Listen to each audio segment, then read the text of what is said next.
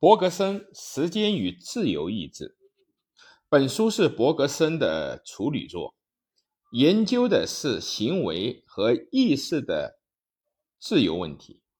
根据本书的说法，过去一般认为啊，时间和空间是空虚的、匀质的，而且是可能带有刻度的容器。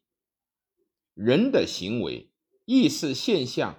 也可以在其中加以掌握，但在这种情况下，只有两种结果：或者陷入决定论，或者即便拥护自由，也仅止于主张所谓自由，就是在行为之前有进行其他行为的意识，这就是在行为之后表明其动机。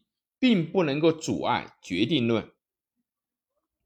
人为了从事社会生活，通过共同的语言和符号，这种符号是时间和空间的，把外界做适当的划分。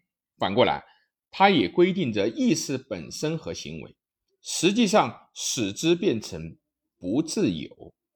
可是，意识现象真正的时间绵延。是正在流动着的现在的一瞬，在其一点上难以分离的融合着以前的全部体验，绝不能够从外部把它看作是一条线，在那里加上刻度，分别指出多数的意识，这种不可能分解说明形成动机的一个整体，像在动物身上一样。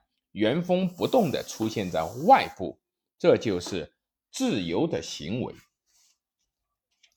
伯格森的这种观点，恐怕是对康德理伦理学上的自由论，在认识论上是消极的、非理性主义的扩大。